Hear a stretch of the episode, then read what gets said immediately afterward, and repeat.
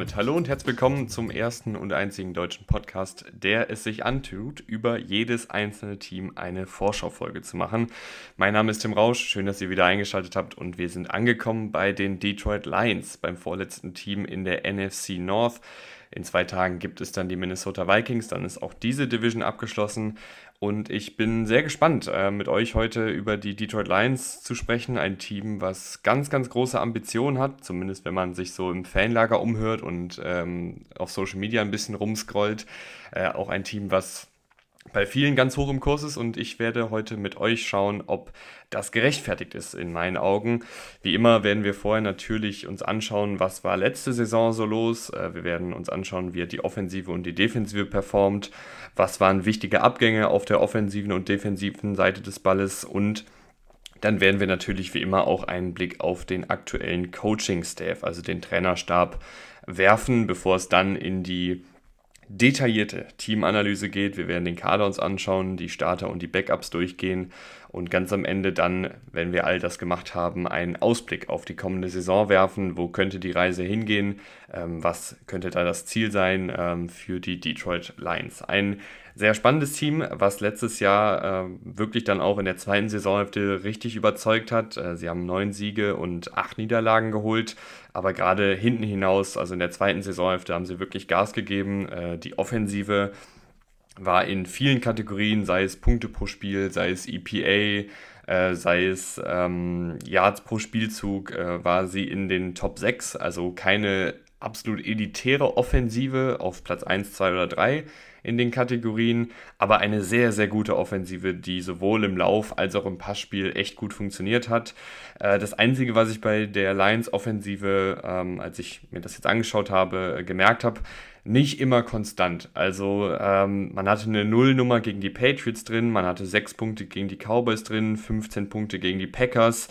Dann aber 45 gegen die Seahawks, kumuliert 72 gegen die Bears in zwei Spielen, 40 Punkte gegen die Jaguars. Also man hat einige schlechte Spiele gehabt, die dann auch die Statistiken runtergezogen haben und dann aber einige wirkliche elitäre Spiele dabei gehabt, wo die Offensive wirklich überhaupt nicht zu stoppen war, ähm, die dann auch die Statistiken wieder nach oben gezogen haben. Also nicht die konstanteste Offensive auf dem sehr guten Niveau, aber insgesamt auf eine ganze Saison geblickt äh, dann schon eine sehr, sehr gute Offensive.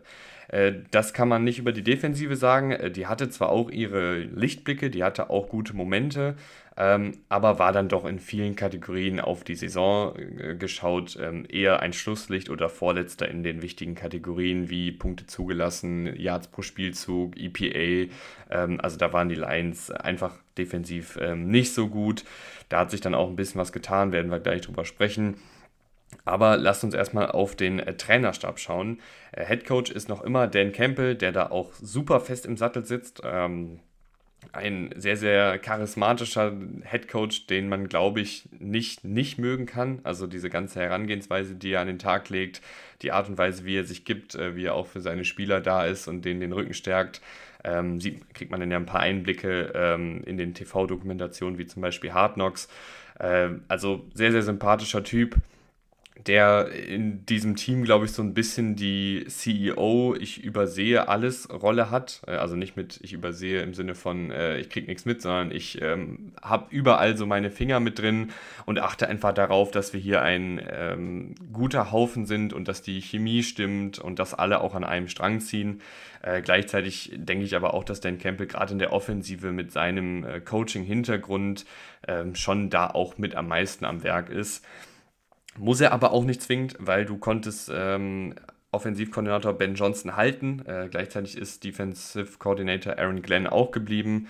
Äh, beide halte ich für sehr qualifiziert. Äh, selbst wenn die Defensive letztes Jahr nicht so gut performt hat, äh, halte ich Aaron Glenn für einen guten äh, Defensivkoordinator. Ich glaube, dass es auch ein bisschen dem Spielermaterial geschuldet war, dass diese Defensive nicht so gut performt hat. Ähm, Aaron Glenn, jemand, der eine sehr physische, aggressive, risikofreudige Defensive spielen will äh, und sich dann auch nicht äh, fürchtet äh, zu verlieren, sage ich mal, Snap für Snap.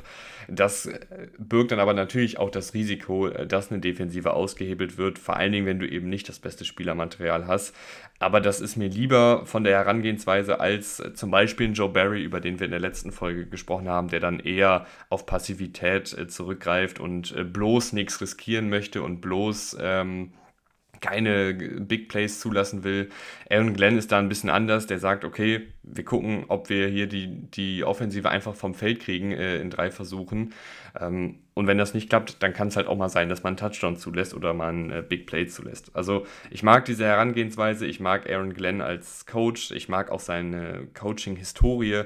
Und ich glaube, dass er jetzt vor allen Dingen mit einem besseren Spielermaterial, über das wir dann nachher noch sprechen werden, äh, auch einen Schritt nach vorne macht.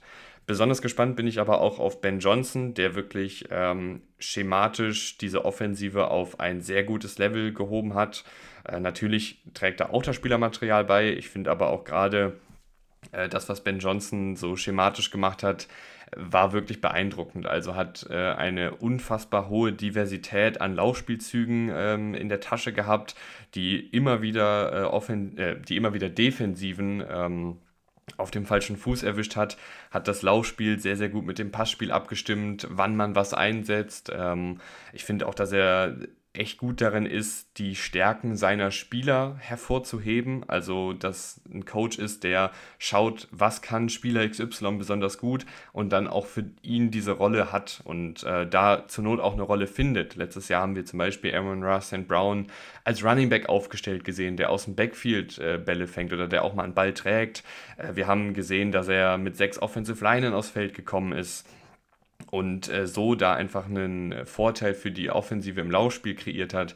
Wir haben wirklich viele Trickspielzüge oder kreative Spielzüge gesehen, die funktioniert haben, die dann auch zur richtigen Zeit gewählt wurden. Also Ben Johnson ähm, macht dieser Offensive wirklich ähm, vieles leicht, macht auch äh, Jared Goff das Leben leicht und hatte die halt echt auf einem ähm, sehr guten Niveau.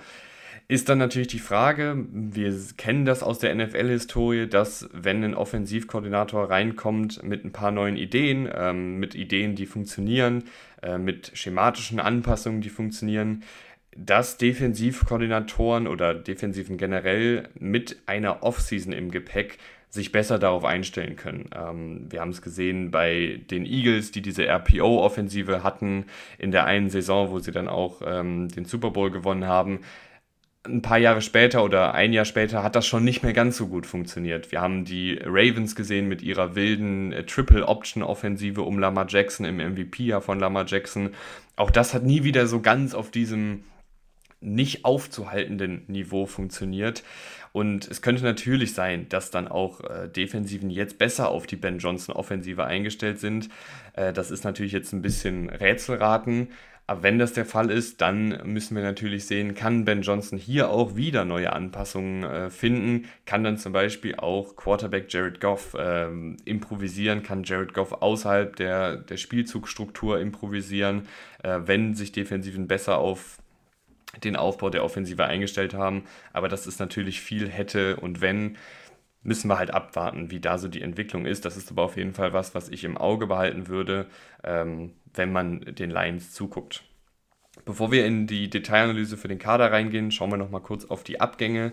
Auf der Seite in der Offensive ist DJ Chark nicht mehr da. Vertikaler Receiver, der ein paar Bälle gefangen hat. Äh, Jameson Williams ist da, fällt aber die ersten sechs Spiele suspendiert aus. Evan Brown, ein junger Offensive Liner, der seine Snaps gespielt hat in den letzten Jahren und solide war, ist nicht mehr da. Äh, Jamal Williams und DeAndre Swift, die beiden Running Backs, äh, sind auch nicht mehr da. Gerade Jamal Williams hatte ein wirklich gutes Jahr, hat viele Touchdowns erlaufen mit seiner Physis ähm, und auch mit, seinem, mit seiner Übersicht beim Laufen und war, glaube ich, auch jemand, der im, in der Umkleidekabine sehr, sehr beliebt war und ein Leader-Typ war. Also ich glaube, den wird man sowohl auf als auch neben dem Platz vermissen. Tatsächlich ähm, haben die Lions aber auch ein bisschen was nachgerüstet. Also ich glaube jetzt der sportliche Verlust wird nicht ganz so groß sein. Äh, defensiv haben sie Jeff Okuda, Mike Hughes und Amani Uruvarie äh, nicht mehr im Kader, also die komplette Secondary mehr oder weniger ausgetauscht. Äh, Deshaun Elliott ist auch nicht mehr da, der hat als Safety viele Snaps gesehen. Und äh, da ist eben in, in der Secondary besonders ein großer Umbruch. Natürlich gibt es sowohl in der Offensive als auch in der Defensive noch ein paar weitere Namen, die nicht mehr da sind, aber das waren jetzt alles Spieler, wo ich sagen würde, äh, da ist jetzt der sportliche Verlust so äh, marginal, dass man die jetzt hier nicht groß noch erwähnen muss. Gehen wir rüber zur Offensive, wo die Diskussion wie immer mit dem Quarterback anfängt. Ähm, und ich würde sagen, wir fangen aber hier in dem Fall mal mit den Backups an, denn da sind nämlich einige spannende Namen dabei. Du hast äh, Hendon Hooker gedraftet, du hast jetzt neulich noch äh, Teddy Bridgewater verpflichtet. Hendon Hooker, ähm, auch hier wie immer der Hinweis, könnt ihr gerne euch nochmal in der Quarterback-Draft-Folge genauer anhören, was der so kann und was der nicht kann. Aktuell noch angeschlagen, das war aber auch klar, der war auch schon im, im Rahmen des Draft-Prozesses angeschlagen. Ist äh, ein typischer Backup vielleicht schlechter Starter-Typ oder kann sich vielleicht sogar zu einem durchschnittlichen Starter entwickeln. Also ist so, fällt so in die Kategorie Ballverteiler. Jemand, der über eine gewisse Athletik verfügt, der ähm, über eine gewisse Wurfgenauigkeit auch verfügt, äh, aber eben keine unendlich großen physischen Anlagen hat und dementsprechend dann in seinem äh, Spiel auch limitiert ist. Äh, ist halt ein ziemlich runder Quarterback, der keine fantastischen Stärken hat, aber auch keine gravierenden Schwachstellen. Hat einen guten Arm, eine überdurchschnittliche Athletik. Äh, er liest Defensiven konstant und schnell und trifft meist gute Entscheidungen und wirft mit Antizipation. Allerdings muss man sagen, dass die Offensive von Tennessee sehr speziell war. Ähm, die hatten eine sehr limitierte Art und Weise, wie sie die Offensive spielen, also was die Routen angeht, wenig Diversität im Playbook, viel mit äh, Stack- und Spread-Konzepten gespielt, äh, die in der NFL einfach nicht auf, in dieser Frequenz genutzt werden.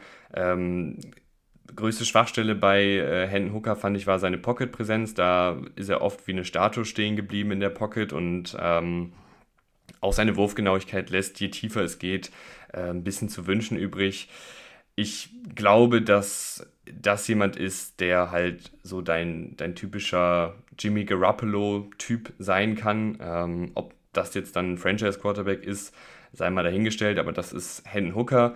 Äh, Ähnliches eigentlich gilt für Teddy Bridgewater. Ich finde auch, dass die beiden sich gar nicht so unähnlich sind. Äh, Teddy Bridgewater natürlich jetzt mittlerweile ein absoluter Routinier in der NFL, hatte auch schon seine guten Momente, aber konnte sich eben auch, weil er nicht über diese enormen physischen Fähigkeiten verfügt, nie so richtig als Starter empfehlen. Äh, vor allen Dingen in den letzten Jahren nicht ist aber durchaus auch ein solider Backup. Also ich glaube, wenn jetzt Teddy Bridgewater reingeworfen wird, dann kann der schon äh, auch noch solide Football spielen und ist wahrscheinlich einer der besseren Backups der Liga. Ähm, aber als Starter und als den Spieler, wo die Lines, glaube ich, auch relativ klar sind, dass der ähm, die Snaps sehen wird und dass der auch jetzt nicht, also sie haben jetzt auch nicht vor, ihn zu benchen, ist Jared Goff. Und Jared Goff ist gerade so ein bisschen bei einigen sehr hoch im Kurs und bei einigen sehr niedrig oder immer noch sehr niedrig im Kurs. Und ich glaube, es hat sich für mich aber eigentlich nicht viel getan in der Evaluation für Jared Goff. Ich habe Jared Goff eigentlich schon immer für einen Quarterback gehalten, der, wenn die Umstände gut sind, gut funktionieren kann. Dann hat er die Genauigkeit, dann hat er die Wurfstärke, dann hat er ähm, alle physischen Anlagen, um jegliche Bereiche des Feldes äh, mit Touch und Timing zu bedienen. Und gleichzeitig merkt man aber auch, wenn die Playstruktur nicht da ist, wenn er improvisieren muss, dass er da limitiert ist, dass er nicht die besten Fähigkeiten hat, auf eigene Faust zu kreieren, dass er nicht die beste Athletik hat, um äh, Passrushern auszuweichen oder auf eigene Faust Yards zu erlaufen ähm, und dass er dann auch nicht die Spielintelligenz in dem Sinne hat, äh, dass er jetzt weiß, was er machen muss, wenn die Receiver mal nicht offen sind oder wenn die Offensive Line wackelt. Und das ist eigentlich, finde ich, nichts Neues. Und ähm, letzte Saison sah er dann, als die Offensive Line gut geblockt hat, ähm, die Receiver von Ben Johnson gut in Szene gesetzt wurden und sich freigelaufen haben, sah Jared Goff gut aus. Und für mich ist er nach wie vor ein Quarterback, der irgendwo auch immer ein Produkt des Umfeldes ist. Und äh, das kann dann ein sehr gutes Produkt sein. Es kann aber auch ein nicht so gutes Produkt sein. Und ähm, ja, das ist für mich Jared Goff. Relativ simpel. Ähm, und ich schätze mal nicht, dass diese Offensive jetzt einen riesigen Schritt zurück macht, auch wenn ich ähm, eben bei Ben Johnson schon ein paar Bedenken bezüglich der Qualität der Defensivkoordinatoren bzw. der Anpassungsqualität der Defensivkoordinatoren geäußert habe. halte ich diese Offensive insgesamt trotzdem für gut und denke auch, dass Jared Goff wieder ein gutes Jahr spielen wird. Aber in meinen Augen halt nie, dieses, nie dieser elitäre Unterschiedsspieler sein kann, was aber nicht heißt, dass du nicht mit ihm auch weit kommen kannst. Ich meine, die Rams standen mit ihm im Super Bowl und ich würde auch sagen, dass er da nicht unbedingt so viel besser gespielt hat als jetzt zum Beispiel letztes Jahr bei den Lions. Aber da war eben die Sache, dass in der ersten Saisonhälfte die Lions sich noch finden mussten offensiv, dass da noch nicht alles so gut funktioniert hat um ihn herum und dementsprechend Goff auch noch nicht so gut funktioniert hat. Das ist ähm, für mich Jared Goff und er hat dieses Jahr wieder ein paar neue Spielzeuge um ihn herum bekommen. In der Offensive fangen wir mal an auf der Running Back Position. Ich werde bei den Lions übrigens nicht äh, groß jetzt auf Draft äh, Value und auf Positional Value und auf Ressourcennutzung eingehen. Ähm, ihr wisst, glaube ich, ungefähr, was ich davon gehalten habe, was sie so in der Offseason gemacht haben und wie sie ihre Ressourcen genutzt haben. Das fand ich nämlich nicht so doll. Wer da mehr hören will, kann sich gerne die erste Folge nach dem NFL Draft angucken. Äh, da gehe ich nochmal ein bisschen genauer darauf ein, warum ich ähm, es nicht so clever fand, dass man einen Jameer Gibbs geholt hat in der ersten Runde, dass man auch einen, ähm, einen äh, Jack Campbell geholt hat in der ersten Runde, da werde ich später nochmal reden. Hier werde ich jetzt aber nur über die Spieler an für sich reden, weil äh, ich fände es jetzt irgendwie auch albern, wenn ich jetzt hier wieder anfange, äh, irgendwie zu sagen, dass ich Jimmy Gibbs für einen schlechten Draftpick halte, sondern ich möchte ihm dann hier auch ähm, ja einfach äh, die, oder ich möchte mir hier die Möglichkeit geben, einfach nur über die Qualitäten von dem Jimmy Gibbs zu reden, die nämlich sehr, sehr gut sind. Aber die Diskussion auf Running Back fängt an bei David Montgomery, weil ich denke, dass David Montgomery eine ganz große Rolle spielen wird. Und ich halte David Montgomery auch für einen echt guten Running Back, der nicht diese Endexplosivität hat äh, von einigen der Top Running Backs, äh, aber der eine sehr hohe Beständigkeit in seinem Spiel hat. Der kann Tackles brechen, der holt dir die harten Yards raus, der kann eigentlich so ziemlich jedes, äh, jedes Laufscheme umsetzen, also Outside Zone, Inside Zone, Power, Trap, durch die Mitte, über die Außen. Ähm, David Montgomery kann da, glaube ich, alles gut machen, hat eine gute Vision, ist ziemlich leichtfüßig unterwegs, dafür, dass er so schwer ist und kann eben mit seiner Physis auch viele Yards auf eigene Faust rausholen. Ich denke, dass sie ihn gerade äh, deshalb auch für ein bisschen für diese Jamal Williams-Rolle eingeplant haben, der wahrscheinlich auch viel Arbeit rund um die Goal-Lines kriegen wird. Ähm, David Montgomery äh, kann auch aus dem Backfield einen Ball fangen, hat da auch eine gewisse Agilität nach dem Catch, ist aber, würde ich sagen, nicht seine große Stärke. Insgesamt finde ich aber einfach einen echt guter Allrounder, äh, der in den letzten Jahren auch immer wieder mit Verletzungen zu kämpfen hatte, das muss man auch dazu sagen. Aber wenn er auf dem Feld ist, bisher mich immer überzeugt hat. Äh, natürlich kein Running Back, der Bäume ausreißt, aber eben einer dieser vielen guten Running Backs, äh, auf die man sich verlassen kann. Ein bisschen mehr Explosivität, ein bisschen ist gut, äh, deutlich mehr Explosivität und Athletik und Endgeschwindigkeit bringt dann eben Jameer Gibbs mit, der wahrscheinlich auch ähm, deutlich mehr ins Passspiel eingebunden wird als David Montgomery. Jameer Gibbs ähm, hat eine enorme Endgeschwindigkeit, äh, kann deshalb auch immer wieder Tackles brechen, weil er einfach mit so einer brachialen Geschwindigkeit kommt die es schwer macht, ihn so aus vollem Lauf zu stoppen. Und äh, auch als Receiving Back äh, kann er eingesetzt werden, hat da gute Hände, hat gutes Route Running, äh, kann auch nach dem Catch kreieren. Also der ist dann dein Speedster, äh, David Montgomery eher so der Mann für die harten Yards. Ich denke auch, dass Jameer Gibbs ähm, da von Ben Johnson kreativ eingesetzt wird im Laufspiel, dass man ihm einfach ähm, Laufspielzüge gibt wo er viel Freiraum hat, wo er seine Geschwindigkeitsvorteile ausspielen kann und jetzt nicht ständig äh, mit dem Kopf durch die Wand durch die Mitte laufen lässt, sondern ich kann mir vorstellen, dass man ihn zum Beispiel dann über die Außen schickt, äh, dass man dafür sorgt, ähm, dass da ein guter Weg freigeblockt wird Richtung Seitenlinie, weil da kann er dann wirklich seine Geschwindigkeitsvorteile ausspielen.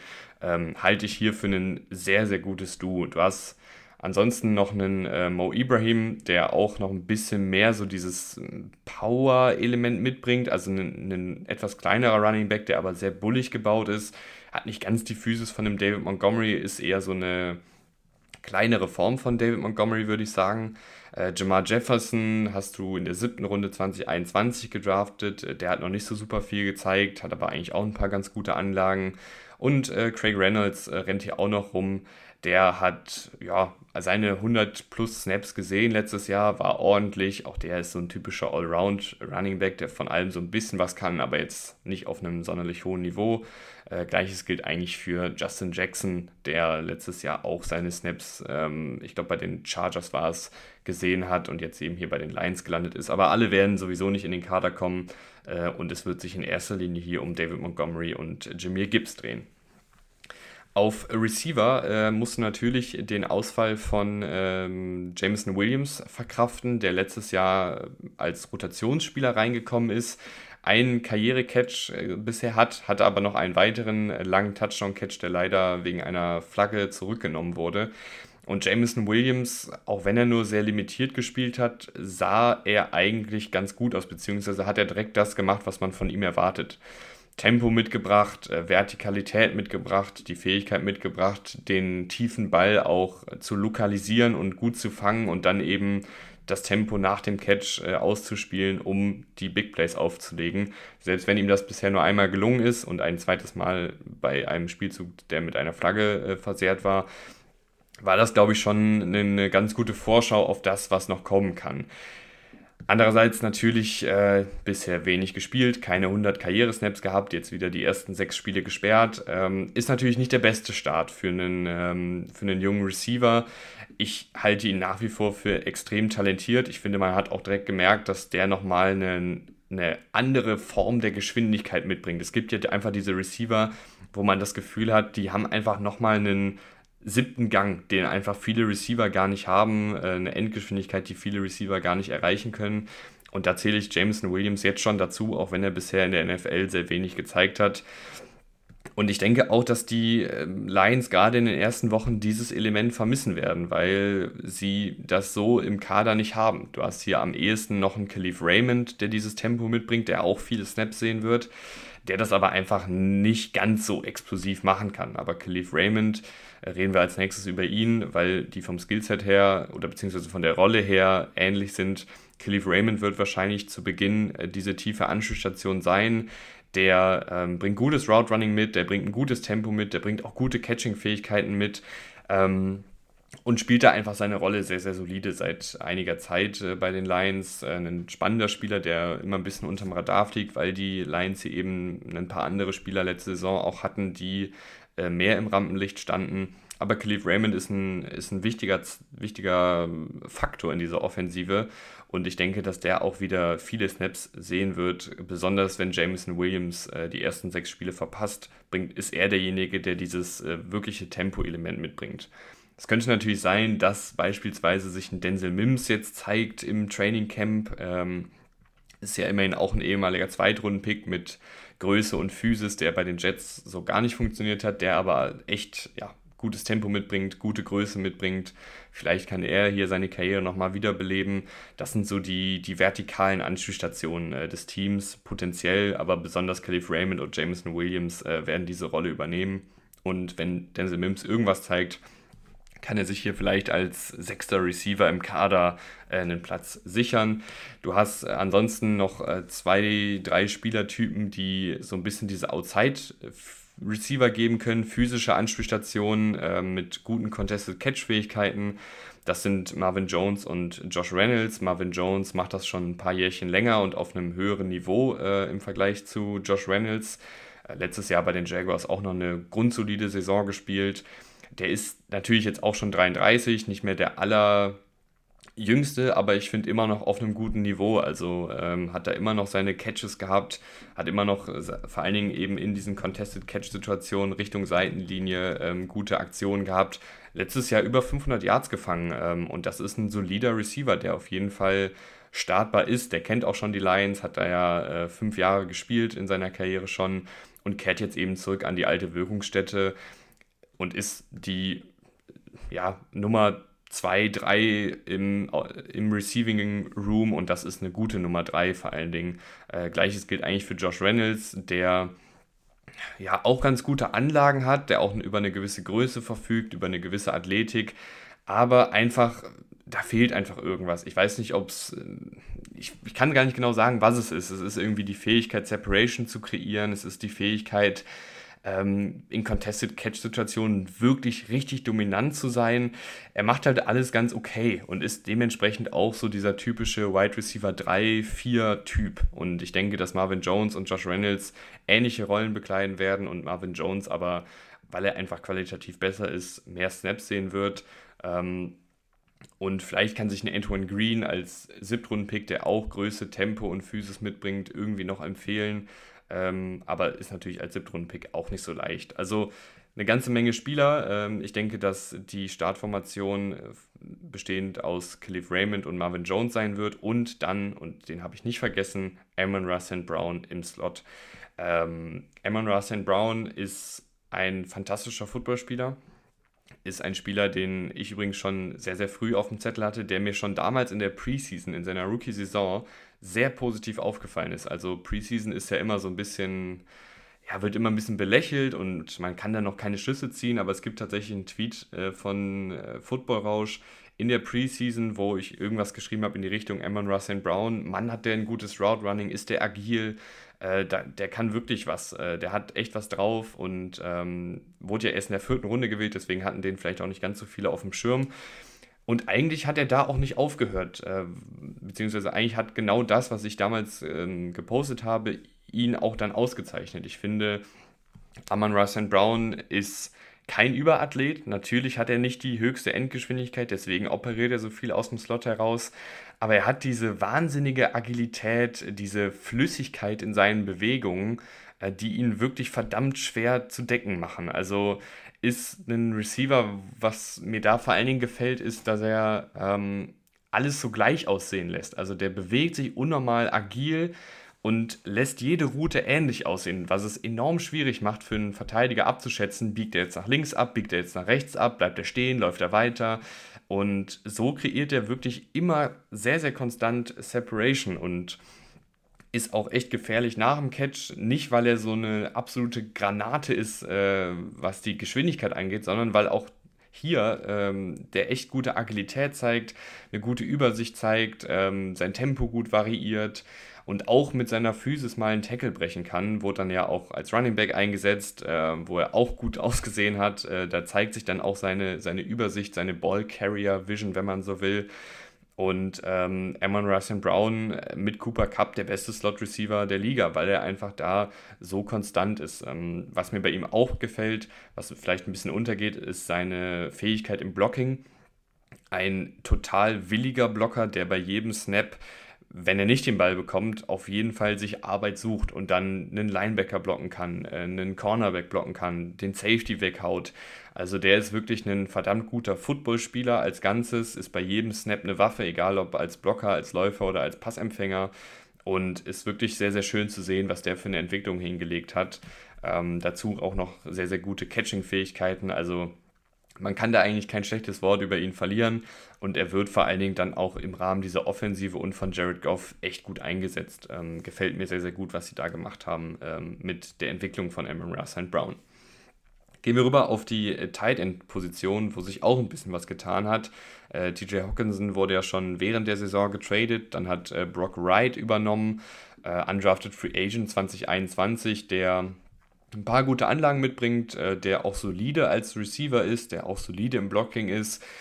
Aber man wollte, glaube ich, einfach nochmal ein bisschen noch mal ein bisschen mehr Tempo äh, haben und deshalb hat man sich äh, Sam Laporta gesichert in der äh, zweiten Runde, der wirklich sehr, sehr gute Fähigkeiten auch nach dem Catch mitbringt, der auch wieder sehr, sehr gut eingesetzt werden kann. Also Sam Laporta ist vielleicht jetzt noch nicht der Allrounder, der ein Michael Mayer war äh, am College, also was die Blocking-Fähigkeiten angeht, was das Route Running angeht, was die ähm, Konstanz im Catching angeht. Da ist Sam Laporta einfach nicht auf dem Niveau gewesen, auf dem Michael Mayer war, fand ich. Aber ich finde, dass äh, Sam Laporta gerade nach dem Catch echt gefährlich war. Also hat da eine wirklich gute Athletik, sehr guten Antritt, äh, sehr gutes Tempo, kommt schnell in Gang und ist kompakt gebaut. Also äh, einfach ein sehr physischer Spieler dann auch. Der ist ein etwas kleinerer Thailand, aber sehr bullig gebaut. Und ähm, ja, hat das Tempo, um Tackles zu brechen, um Linebackern und Safeties davon zu ziehen. Und das sah, sah, sah, schon sehr gut aus, was er da am College gezeigt hat. Und ich denke, dass äh, dann auch Ben Johnson sich ihn ausgeguckt hat, weil man ihn halt so gut in Szene setzen kann. Ähm, ist vielleicht jetzt nicht jemand, der jetzt ständig auf eigene Faust ähm, seine Aktion hat, weil er eben in meinen Augen noch ein paar Defizite in Sachen Route Running und Catching und so hatte.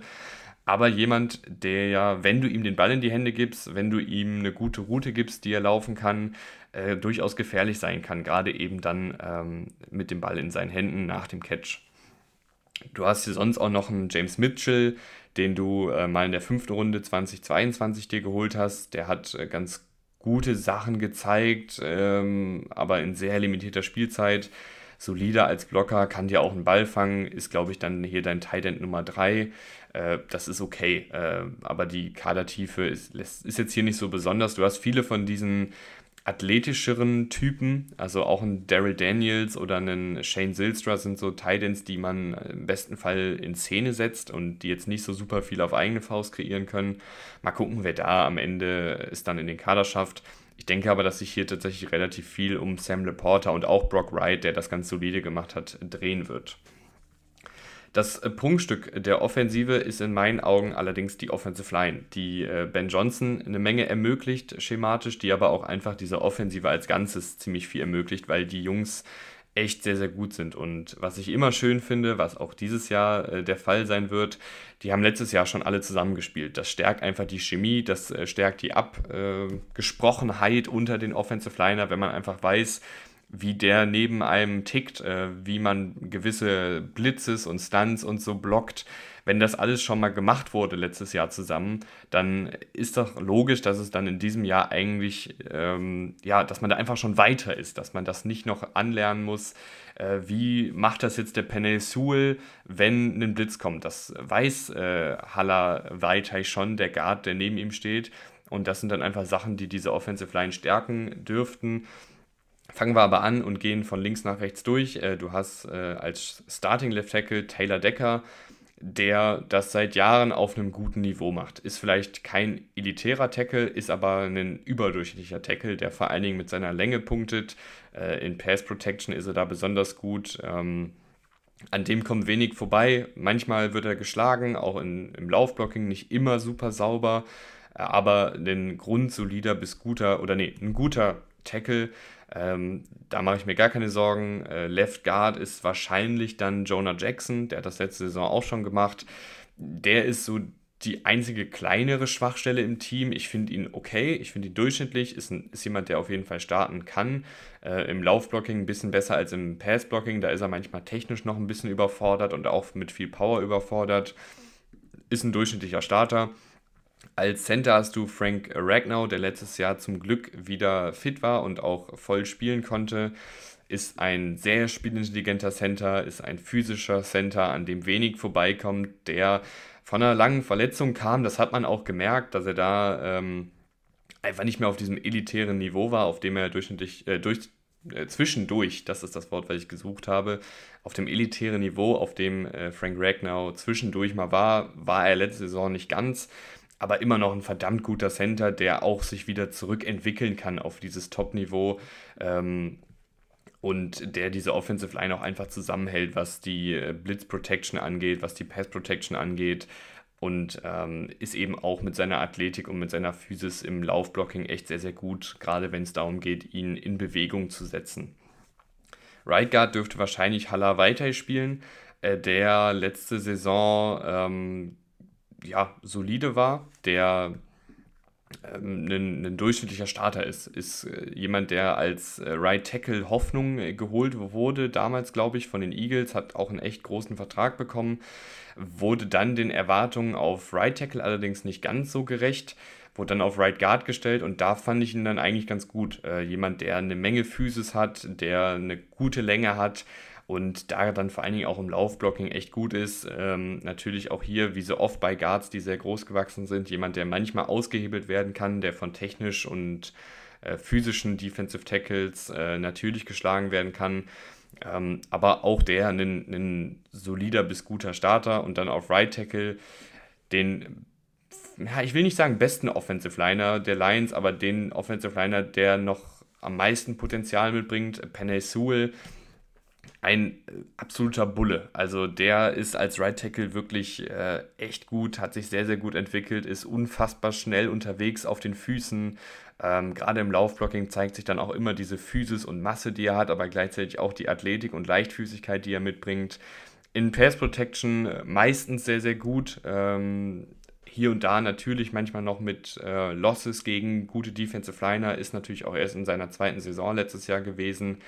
Aber da zeigt der Pfeil auf jeden Fall nach oben. Der ist ein echt guter Tackle. Und generell ist diese Offensive Line, finde ich, so konstruiert, dass du sagst, du hast ein sehr gutes Tackle-Duo und einen sehr guten Center und die beiden Guards sind durchschnittlich. Und das ist, finde ich, okay für eine Offensive Line. Äh, oder beziehungsweise das nehme ich gerne mit, wenn du weißt, äh, deine beiden Tackles sind gut besetzt, deine Center sind gut besetzt und zwischen denen sind die Guards in Anführungsstrichen nur durchschnittlich. Äh, damit kannst du auf jeden Fall leben. Du hast auch hier immer noch äh, eine gewisse Kadertiefe da. Du hast einen äh, Logan Sternbeck, der schon einige Snaps gesehen hat, aber bisher nicht so gut war. Du hast einen Graham Glasgow, der durchaus auch in diese durchschnittliche Kategorie fällt, der auch schon viel NFL-Erfahrung hat. Der könnte tatsächlich auch den Guard-Posten zum Beispiel von einem Jonah Jackson oder Hala Vaitai äh, streitig machen. Du hast einen Jermaine Ifedi, der als Tackle schon ein bisschen Action gesehen hat, der auch schon super lange in der Liga ist, der kann, glaube ich, mal einspringen, wenn da jetzt mal einer ausfallen sollte.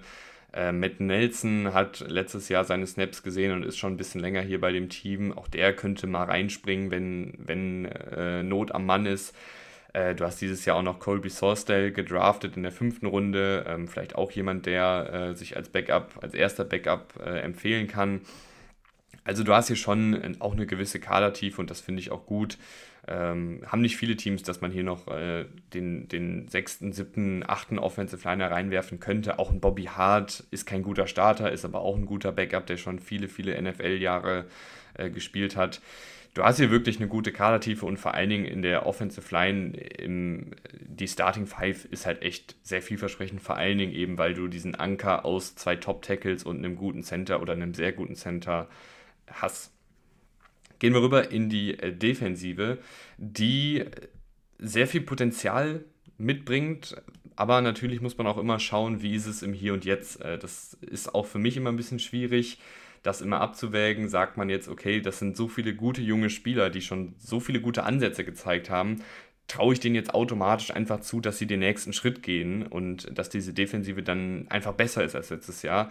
Und das muss man immer, finde ich, ein bisschen äh, im Hinterkopf behalten, dass sich diese Spieler natürlich entwickeln können, dass es aber auch sein kann, dass sie stagnieren oder dass sie nicht mehr die Leistung bestätigen können, die sie vorher gezeigt haben, ist immer ein gewisser Balanceakt, gerade bei jungen Spielern sehr, sehr schwierig abzuschätzen. Aber äh, insgesamt eine Defensive, die sehr vielversprechend ist, die aber Stand jetzt noch nicht eine Top 10 Defense oder Top 16 Defense ist, sondern die eben auch noch eine ganze Menge äh, unter Beweis stellen muss. Fangen wir an in der Defensive Line, äh, in der Interior Defensive Line. Hier ist zum Beispiel äh, eine Menge frisches, junges Blut äh, mit drin. Isaiah Bucks ist hier, der ein solider äh, Defensive Tackle ist, der das ganz ordentlich gemacht hat letzte Saison äh, gerade als Passrusher auch eine gewisse Power gezeigt hat, ist okay. Sie wollten aber, glaube ich, noch ein bisschen ähm, mehr auf Defensive Tackle. Sie wollten, glaube ich, gerade in der Laufverteidigung noch ein bisschen mehr haben. Benito Jones ist hier noch, der auch letztes Jahr viel gespielt hat. Auch der in der Laufverteidigung nicht super gut, aber dafür als Passrusher auch mit gewissen Qualitäten. Und sie haben sich noch Broderick Martin gedraftet in der dritten Runde, der ähm, echt gute Größe mitbringt, der echt viel Masse mit sich rumschleppt, der aber, finde ich, am College nicht durch seine Technik gepunktet hat als Laufverteidiger, sondern eben, weil er diese körperlichen Anlagen hat. Äh, jemand, der technisch noch nicht so ausgefeilt ist, der auch noch nicht die beste Spielintelligenz hat, aber auf jeden Fall ein spannendes Projekt als Nose Tackle und ich glaube, dass sich die drei, Isaiah Bucks, äh, Benito Jones und äh, Broderick Martin, äh, dann um die Nose Tackle Snaps streiten werden, ähm, hier und da natürlich auch mal als Defensive Tackles eingesetzt werden. Daneben hast du ähm, Lee McNeil, der als Interior Defensive Liner letzte Saison wirklich viele gute Sachen gezeigt hat, äh, jetzt auch nochmal von Jahr zu Jahr nimmt er irgendwie ab an Gewicht. Also ich glaube, das ist auf jeden Fall geplant. Die Lions wollen, glaube ich, dass er äh, jedes Jahr so ein bisschen Gewicht verliert. Äh, kam ja eigentlich mal als Nose-Tackle-Projekt in die Liga, hat aber eben äh, die letzten Jahre immer ein bisschen an Gewicht abgenommen und sich mehr zu so einem Defensive Tackle Pass Rush Spezialisten entwickelt. Und das hat er dann letzte Saison auch gezeigt. Bringt nämlich echt gute Power mit, bringt aber auch eine gewisse Leichtfüßigkeit und ähm, ja, einfach eine gewisse Leichtfüßigkeit. Und ich, ich habe dann immer so englische Wörter äh, im Kopf. Der ist slippery. Also jemand, der sich da irgendwie immer so durchwinden kann. Ähm, der fast schon so durchgleitet durch die Offensive Guards und Center dieser Liga äh, und einfach schwierig zu blocken ist, weil der eben mit so einer mit seiner Statur, die ein bisschen kleiner gewachsen ist, aber mit einer Menge Power ist, gerade äh, im Oberkörper, da irgendwie sich immer so durchdrückt und durchwindet und dann auch eine gewisse Technik und Leichtfüßigkeit hat. Also der ist schwierig zu blocken. Äh, gerade als, als Pass-Rusher in der Laufverteidigung ist er auch solide, aber Pass-Rush ist eben mittlerweile sein Steckenpferd. Äh, du hast hier auch immer noch einen Levi Onwuzurike, der leider echt vom Verletzungspech verfolgt ist, aber auch der ist so ein bisschen der Pass-Rush-Spezialist gewesen, zumindest am College. Hat aber leider echt sau viel Spielzeit bisher verpasst. Mal gucken, was man da noch von ihm jetzt bekommt in der neuen Saison. Ist immerhin auch ein Zweitrunden-Pick 2021 gewesen, der aber bisher einfach viel zu wenig Action gesehen hat, ähm, um sich zu entwickeln. Dann hast du noch äh, in der Interior Defensive Line äh, zwei Spieler, die äh, so ein bisschen zwischen Defensive End und Defensive Tackle springen können. Das sind einmal äh, John Kaminski und äh, Josh Pascal. Beide auch ähnliche Spielertypen. John Kaminski ein bisschen größer, ein bisschen schwerer, äh, aber beide von den Anlagen her so diese typischen flexibel einsetzbaren Defensive Tackle, Defensive End Hybrids, die den Lauf gut stoppen können, die eine gewisse Power im Pass Rush mitbringen John Kaminski hat letztes Jahr deutlich mehr Snaps gesehen, hat das auch solide gemacht, äh, sowohl in der Laufverteidigung als auch in, in, im Pass Rush.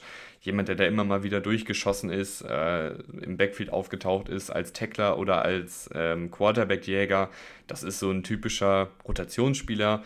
Und Josh Pascal ist natürlich etwas jünger, bringt vielleicht nochmal ein bisschen mehr Potenzial mit, konnte sich aber nicht so richtig durchsetzen gegen John Kaminski. Ähm, hat natürlich auch Anfang der Saison ein paar Verletzungsprobleme gehabt aber saß dann eben auch viel auf der Bank, weil John Kaminski das äh, ganz solide gemacht hat. Und Kaminski hat jetzt ja auch die Vertragsverlängerung bekommen. Also mal gucken, was äh, Josh Pascal dann für eine, für eine Rolle haben wird. Äh, immerhin letztjähriger Zweitrundpick gewesen. Vielleicht auch jemand, der dann als Edge Rusher häufiger eingesetzt wird, weil er da dann eben die Physis hat, um den Lauf zu stoppen. Ähm, aber auch äh, auf Edge sind die Lines echt gut besetzt. Äh, du hast ähm, Romeo und Julian Okwara äh, Romeo Okwara sah echt mal sehr gut aus. Ähm, vor einiger Zeit als bulliger Pass-Rusher, der mit einer Menge Power kommt, konnte aber auch verletzungsbedingt da nicht mehr richtig dran anknüpfen. Also ich weiß nicht, wie viel man da noch wirklich von ihm bekommt. Er hatte eben dieses eine sehr gute Jahr, wo er dann auch einen schönen Vertrag bekommen hat.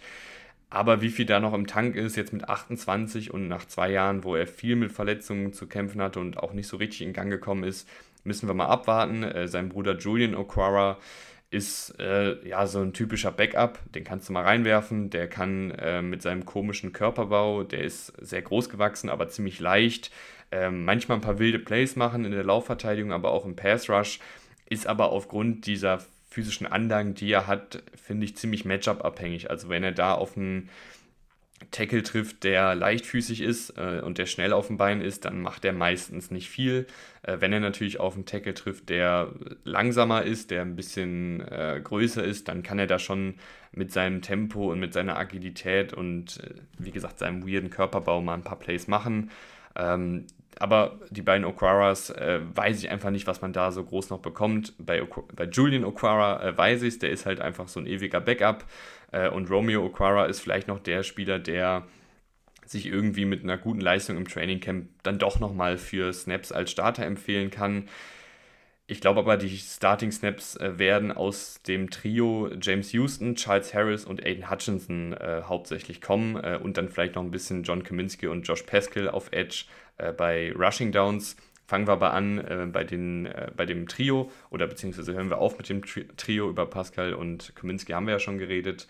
Aiden Hutchinson hatte eine wirklich sehr gute Rookie-Saison. Also Ähm, hat fast 1000 Snaps gespielt als Rookie, hat viele gute Aktionen gehabt äh, als Laufverteidiger, als Pass-Rusher, aber auch in Coverage, wo er Interceptions abgefangen hat und war eigentlich genau das, was man von ihm sich erhofft und irgendwo auch erwartet hat. Der war einfach technisch schon so weit am College und genau das hat man dann eben auch in der NFL gesehen. Kommt mit Tempo, kommt mit Power, kommt aber auch mit so viel technischer Raffinesse äh, und hat schon so eine Spielintelligenz, was sich dann ja auch zum Beispiel gezeigt hat, wenn er in Coverage gedroppt ist, äh, dass er da das Näschen für den Football hat. Und äh, da zeigt der Fall noch weiter nach oben. Ähm, ich frage mich, ob da irgendwann ein äh, Seeding erreicht ist, also irgendwann das, das Potenzial ausgeschöpft ist, weil er eben schon technisch eigentlich ausgereift ist und alles, was jetzt vielleicht noch dazu kommt, ist halt, wenn er noch mehr physische Anlagen hätte. Ich weiß nicht, ob das Sinn ergibt. Ähm, aber ich weiß nicht, ob die noch so unbedingt da sind. Äh, wenn er aber allein dieses Niveau, was er in seiner Rookie-Saison gezeigt hat, halten kann, dann ist das ein verdammt guter Pass-Rusher. Äh, und vielleicht geht er ja doch noch mal mehr äh, als, im als in seiner Rookie-Saison. Das wäre wirklich äh, dann einer der besten Pass-Rusher der Liga, wenn er sich weiter positiv entwickelt. Ähm, die, auf der anderen Seite, James Houston kam so mehr oder weniger aus dem Nix und hat in 140 Snaps und 92 davon Pass-Rush-Snaps 8 Sacks aufgelegt. Also fast alle 10 Pass-Rush-Snaps ein Sack. Das ist äh, eine wahnsinnig hohe äh, Snap zu äh, Sack zu äh, Snap-Rate, die wahrscheinlich so auch nicht aufrecht haltbar ist. Äh, aber James Houston war wirklich ein absolut spaßiger Spieler, sechs Runden Pick letztes Jahr gewesen, äh, kleinerer Spieler, aber mit einer guten Masse und alles, was ich von ihm gesehen habe, war irgendwie wild, hat aber auch Sinn ergeben. Also der hat durchaus Pass-Rush-Moves, der hat aber auch eine gute Athletik und eine gute Power und ist dann eigentlich wie so ein verrückt gewordener immer auf die Offensive Liner zugerannt hat irgendeinen Pass-Rush-Move ausgepackt oder mit seiner Athletik ist er einfach am Offensive Liner vorbeigesprungen oder äh, in eine andere Gap gehüpft. Und das hat irgendwie immer geklappt. Und da ist er dann durchgekommen und ähm, kann halt so ein bisschen dieser Chaos-Stifter im Backfield sein, weil der einfach verdammt schwierig zu blocken ist. Der kommt einfach mit, seiner, mit seinem niedrigen Körperschwerpunkt da an, der kommt mit einer Menge Tempo an, dann fängt er noch an mit seinen Armen da rumzufuchteln und haut irgendwie einen Spin-Move raus. Also äh, ich glaube, dass der einfach ziemlich unberechenbar ist als Pass-Rusher und wenn er sich diese Eigenschaft beibehält und wenn Offensive Liner dann immer noch Probleme haben mit ihm, äh, dann kann der durchaus ein gutes Komplementärstück sein. Als Laufverteidiger nicht ganz so gut, aber dafür hast du ja hier auch ein paar andere Jungs. Äh, Gleiches gilt eigentlich für Charles Harris, auch der ist eher so der Pass-Rush-Spezialist, äh, ist jetzt auch schon ein paar Jahre in der Liga, hat auch immer wieder seine guten Aktionen, ähm, aber jetzt auch kein Unterschiedsspieler, also auch der äh, rein für die Pass-Rush-Situation kannst du den mal reinwerfen insgesamt halt eine sehr junge Offensive, äh, eine junge Defensive Line äh, mit vielen vielversprechenden Spielern, die auch schon einiges gezeigt haben. Muss man aber mal gucken, ob äh, das dann auch äh, sich wirklich weiter so positiv entwickelt, wie jetzt die Rookie-Saisons oder die letzte Saison ähm, angedeutet hat. Linebacker äh, dürfte wahrscheinlich äh, aus Alex Anzalone und Jack Campbell bestehen. das Starting-Duo zumindest. Ähm, Alex Anzalone durchschnittlich, durchschnittlicher Spieler, kann in der Laufverteidigung seine Plays machen, kann in Coverage seine Plays machen. Ich finde ihn aber einfach nicht so doll. Also der ist manchmal einfach athletisch ein bisschen limitiert und kommt dann nicht mit den schnellsten Running Backs der Liga mit oder hat dann nicht die Physis, um gegen Offensive Liner zu bestehen. Ist dann in Coverage auch manchmal zu spät dran. Äh, ich finde ihn halt durchschnittlich. Er ist, er ist jemand, der starten kann, der in meinen Augen aber nicht unbedingt starten muss. Und ich finde es vor allen Dingen schade, wenn er dann den jungen Spielern hier äh, weiter Snaps wegnimmt. Ähm, bevor wir zu denen kommen, gehen wir aber mal rüber zum Erstrundenpick Jack Campbell.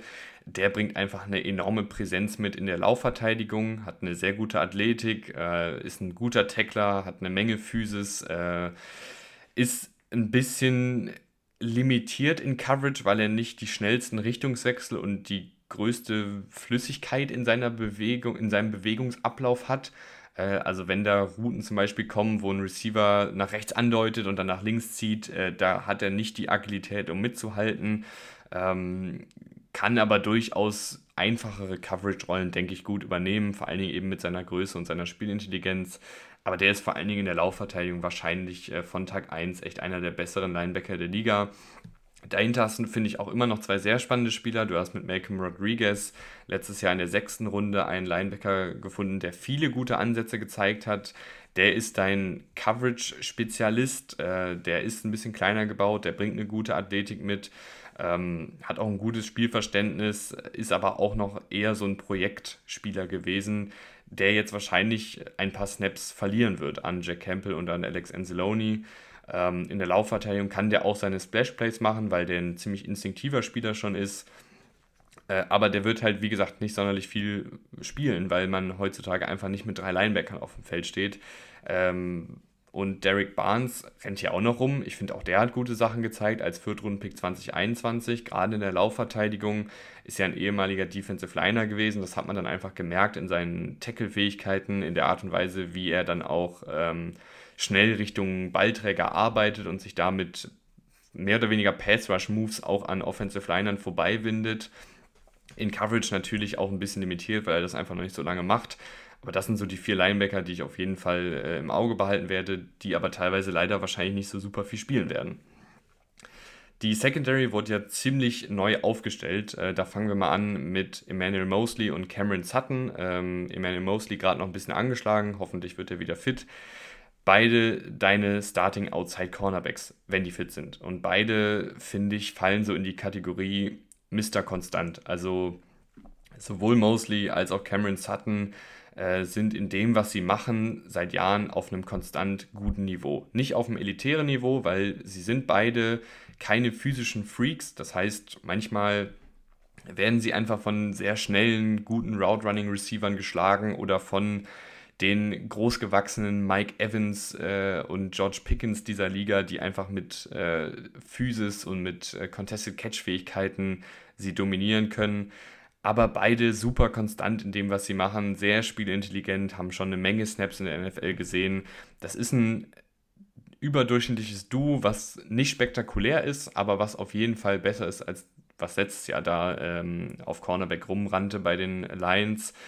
Und äh, du hast dann ja jetzt noch einige spannende Puzzlestücke, wo ich eh mal gespannt bin, äh, wie die alle so angesiedelt werden. Im Slot denke ich, dass CJ Gardner Johnson starten wird, der finde ich, eine enorme Energie in so eine Defensive reinbringt, mit der Art und Weise, wie er Football spielt. Ein sehr physischer Spieler, jemand, der auch gerne mit dem Gegnerteam ein bisschen quatscht, äh, der da einfach so einen Ton auch angibt und der auch ein gutes Näschen für den Football hat. Äh, hat natürlich auch mit dieser aggressiven Spielweise manchmal äh, ein paar Defizite drin, also dass er ja, einen Tackle verpasst, dass er den falschen Winkel nimmt, dass er sich verschätzt in der Pass-Coverage aber ein Spieler, der halt auch manchmal den Unterschied machen kann, ähm, weil er dann eben eine Interception abfängt. Brian Branch wird, glaube ich, so eine Hybrid-Rolle einnehmen zwischen Safety, Slot Cornerback äh, und ich glaube, für den muss äh, Aaron Glenn einfach so eine spezifische eigene Rolle schaffen. Ich würde ihn irgendwie immer versuchen, nahe der Line of Scrimmage einzusetzen und ihn dann einfach je nach Matchup einzusetzen äh, und auch so einzusetzen, dass er so ein flexibles Puzzlestück ist, was die Offensive nicht lesen kann. Brian Branch fand ich am College super, ein toller Tackler, also ein wirklich grandioser Tackler, ähm, der eine Menge Spielintelligenz hat, der gute Coverage-Instinkte hat, der eine verdammt gute Agilität auf kleinem Raum hat, der aber irgendwo natürlich auch athletisch limitiert ist, gerade was die Endgeschwindigkeit angeht. Äh, aber den kannst du trotzdem in Man-Coverage auch mal abstellen. Ähm, da hat er die Agilität für.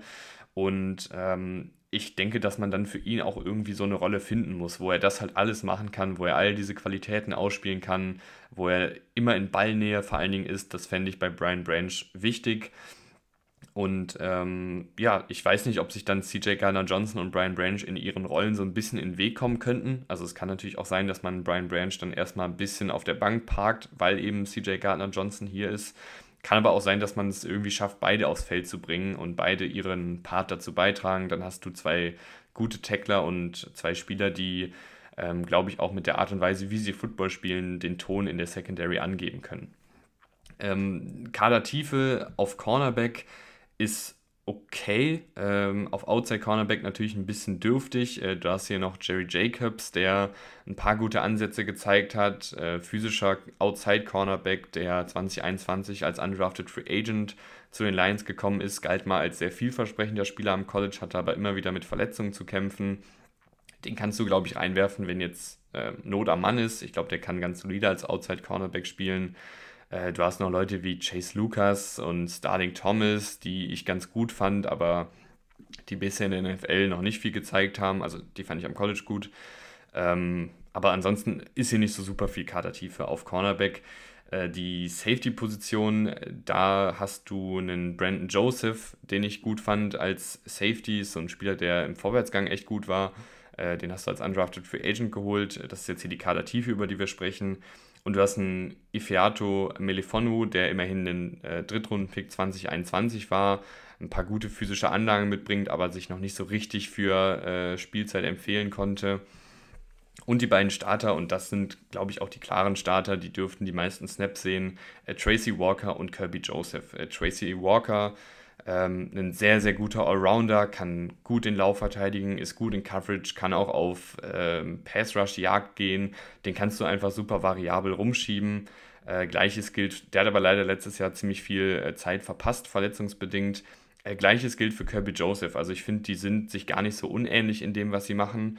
Ich würde sagen, Kirby Joseph hat noch ein bisschen mehr dieses Näschen für den Football, was man auch in seinen Interception-Zahlen lesen kann.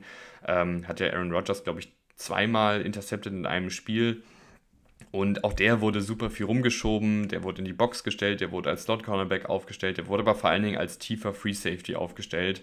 Und das hat er auch echt gut gemacht, hat er die Reichweite für, die Athletik dafür äh, und auch die Instinkte in Coverage dafür. Also Tracy Walker und Kirby Joseph finde ich ein sehr gutes äh, Safety-Duo, was aktuell noch sehr unterm Radar fliegt, äh, weil auch ein Tracy Walker sich letztes Jahr verletzt hat und weil ein Kirby Joseph erst letztes Jahr in die Liga gekommen ist. Aber glaube ich, ein Duo, was auf jeden Fall ähm, in dieser Saison sehr guten Football zusammenspielen kann. Und die Kadertiefe habe ich ja gerade eben schon kurz angerissen, die ist okay. Äh, ist jetzt aber auch nicht spektakulär. Und generell die Lions finde ich ein sehr spannendes Team. Ich äh, bin, muss ich sagen, und damit kommen wir jetzt zur Saisonprognose, ein bisschen skeptischer. Äh, ich denke, dass die Offensive vielleicht einen Schritt zurück macht, gerade wenn Jameson Williams äh, zu Saisonbeginn nicht da ist. Und wenn eben, und das ist eher so ein Bauchgefühl, das kann ich nicht wirklich begründen, wenn der ein oder andere schematische Kniff von Ben Johnson eben ausgehebelt wird, ähm, bin ich mal gespannt, ob sie da dann neue Anpassungen finden können und ob vor allen Dingen dann Jared Goff auch noch so gut funktioniert. Ich denke, dass sehr, sehr viel davon abhängt, was Ben Johnson macht, ähm, wie diese Offensive performen wird. Und ich weiß einfach nicht, ob dann da die Qualität zum Beispiel auf Receiver reicht. Gerade in den ersten Wochen äh, hast du da viel Amon Russell Brown und dann viele Rotationsleute. Ähm, du hast in der Defensive viele vielversprechende Spieler, aber wenige wirklich gestandene Starter, die das seit Jahren auf einem guten Niveau machen. Äh, außer in der Secondary auf Outside Cornerback oder beziehungsweise außer in der Secondary generell, die finde ich nämlich ziemlich gut ich bin einfach mal sehr gespannt, wo die Lions äh, landen. Ich könnte mir vorstellen, dass die äh, durch diese Division marschieren, dass die zweistellige Siege holen und dass die ganz oben angreifen, wenn alles so gut klickt wie letztes Jahr in der Offensive und wenn diese Defensive mit den Neuverpflichtungen, die ich gut äh, für gut befinde, äh, einen Schritt nach vorne machen kann. Ich kann mir aber auch irgendwie vorstellen, dass die Offensive einen Schritt zurück macht, dass die Defensive noch mehr Findungszeit braucht, als man ihnen vielleicht aktuell zuschreiben möchte und dass dieses Lions-Team dann einfach nicht ganz so weit äh, vorne ist. Und deshalb bin ich auch in Anführungsstrichen nur bei 9 und 8 gelandet. Und das könnte sogar reichen, um diese Division zu gewinnen. Ähm, ob es das tut, erfahrt ihr, wenn ich in zwei Tagen über die Minnesota Vikings rede. Vielen, vielen Dank fürs Einschalten. Bis zum nächsten Mal. Ich freue mich, wenn ihr wieder einschaltet.